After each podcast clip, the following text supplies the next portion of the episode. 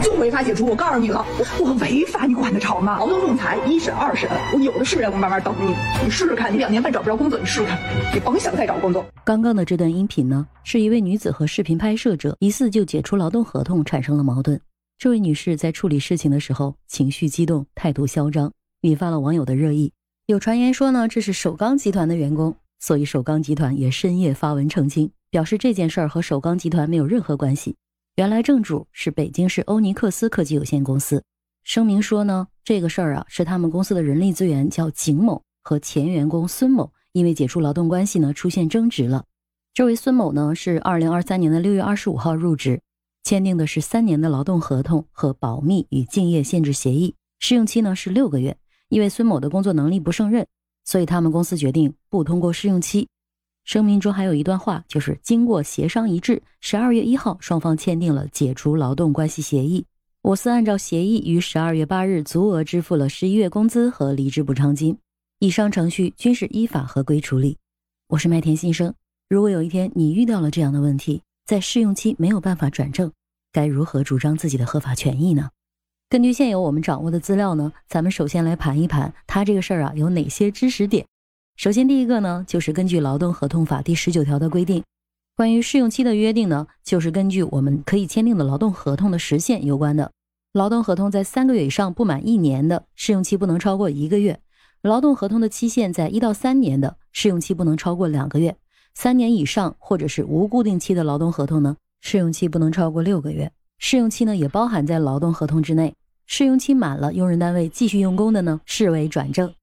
从这一条可以看出，该公司啊确实是符合劳动法规定的。试用期呢是按最长算的，合同呢是按最短签的，而且是合法的。看得出来啊，这家公司确实是把劳动法用得淋漓尽致。如果试用期不过，是不用给补偿的。这个也只能说是企业它特别会钻劳动法的空子。半年时间的试用期，做个小项目都差不多能做完了。哎，刚好我又说你试用期不合格，我项目也做完了，卸磨就杀驴。你看，企业还没有补偿金，这账啊算得很明白。员工在试用期期间不合格，确实是不用补偿的。但这里头有个关键点啊，如果企业你要解除试用期员工的合同，那你要证明我不符合录用条件啊。像这位孙先生接受媒体所表达的，他只是跟公司领导的关系不好，并不认同这个公司同事孙某的一些文化。换一句话说呢，就是没有融入这个领导的圈子而被辞退。那这个欲加之罪，何患无辞啊？那确实是属于违法辞退了。因为他们具体签署的这份解除劳动关系协议内容是什么，补偿了多少钱，我们并不清楚。如果按照强制解除呢，是可以拿到补偿金的。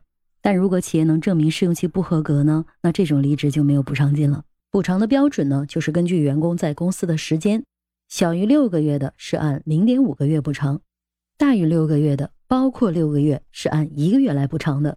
另一种情况就是员工如果转正了，那就必须要支付补偿金了。如果协商解除呢，n 加一就是一共要补偿两个月。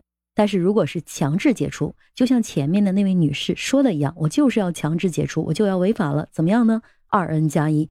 另外一个要提醒的呢，就是核算的薪资标准，企业不仅仅只给你补偿基本工资。包括了绩效奖金等所有的现金收入，都是要加在你的收入当中的。这里呢，还有一个社平工资三倍作为上限。比如说，当地的社平工资是五千，那么你每个月最高呢可以得到一万五千块钱的补偿。如果你的月收入是三万，那也没办法，只能按一万五来上限补偿。这件事儿，我们其实核心要关注的就是公司能不能证明你不胜任工作，并且在长达六个月的试用期期间，有没有多次反复的告诉我你不胜任。就是在你入职的时候，企业有没有对这个岗位明确你的岗位职责是什么，你的考核标准是什么，并且有没有提供让你完成这些工作所需要的资源，包括了有没有进行相应的培训啊，有没有提供相应的生产资料啊，有没有给你足够的支持和辅助等等。另外呢，就是每个月的绩效面谈有没有书面给你签收。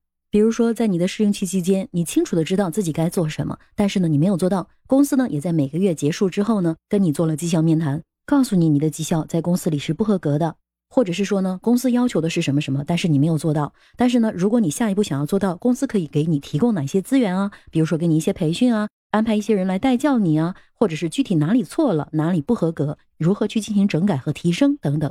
有没有进行这些绩效的辅导？如果这些都做了，你仍然没有办法满足企业的需求，那可能只能接受你确实是试用期不合格，要接受这个现实。但如果从你入职的第一天，没有任何人去教你，也没有任何人去要求你，并且每个月完结之后，也没有人告诉你你前面的绩效是不合格的，直到第六个月结束的时候，公司告诉你你的绩效不合格，公司不能给你转正了，你不符合我们对这个岗位的要求，等等巴拉巴拉，这个就是违法解除了。总之就是，如果你不能通过试用期，那么需要公司来提供证据来证明为什么你不符合。对于我们来说的话呢，就是如果我们想要转正，平常可以把自己的工作呀、考勤啊，或者是业绩数据啊、绩效数据啊这些及时的去保存。如果你前面的业绩经常是排 A 的、B 的，但是公司仍然告诉你你不能转正，那这些你绩效评优或者是业绩达标的数据呢，就可以用来证明你是能适应工作的，并且劳动法呢是保护劳动者的。即便你没有这些证据，也不用担心，因为公司要证明你不适合。短短的十几秒的视频，还有一个非常重要的点，不知道你有没有听出来？就是这位人力资源的景女士她所说的：“你两年半都不能工作，为什么呢？因为你入职的时候就签订了竞业限制协议。竞业限制是什么呢？就是我们用人单位对企业的一些有商业秘密的特定岗位的劳动者。”在和劳动者劳动关系终止之后呢，一定的期限之内，不能再跟这个单位有竞争关系的新的单位去任职。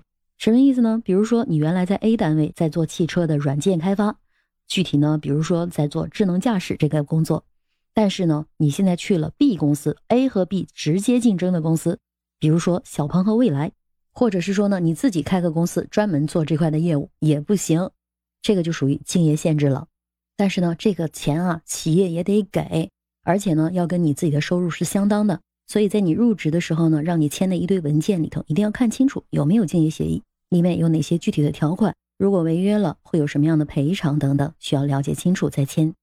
内容是不是有点枯燥呢？期待所有的小伙伴不会有用到它的一天，但是收藏起来吧，以备不时之需。我是麦田新生，期待你的订阅、点赞、评论、月票、打赏，还有五星好评哦。下期我们详细聊聊竞业限制协议。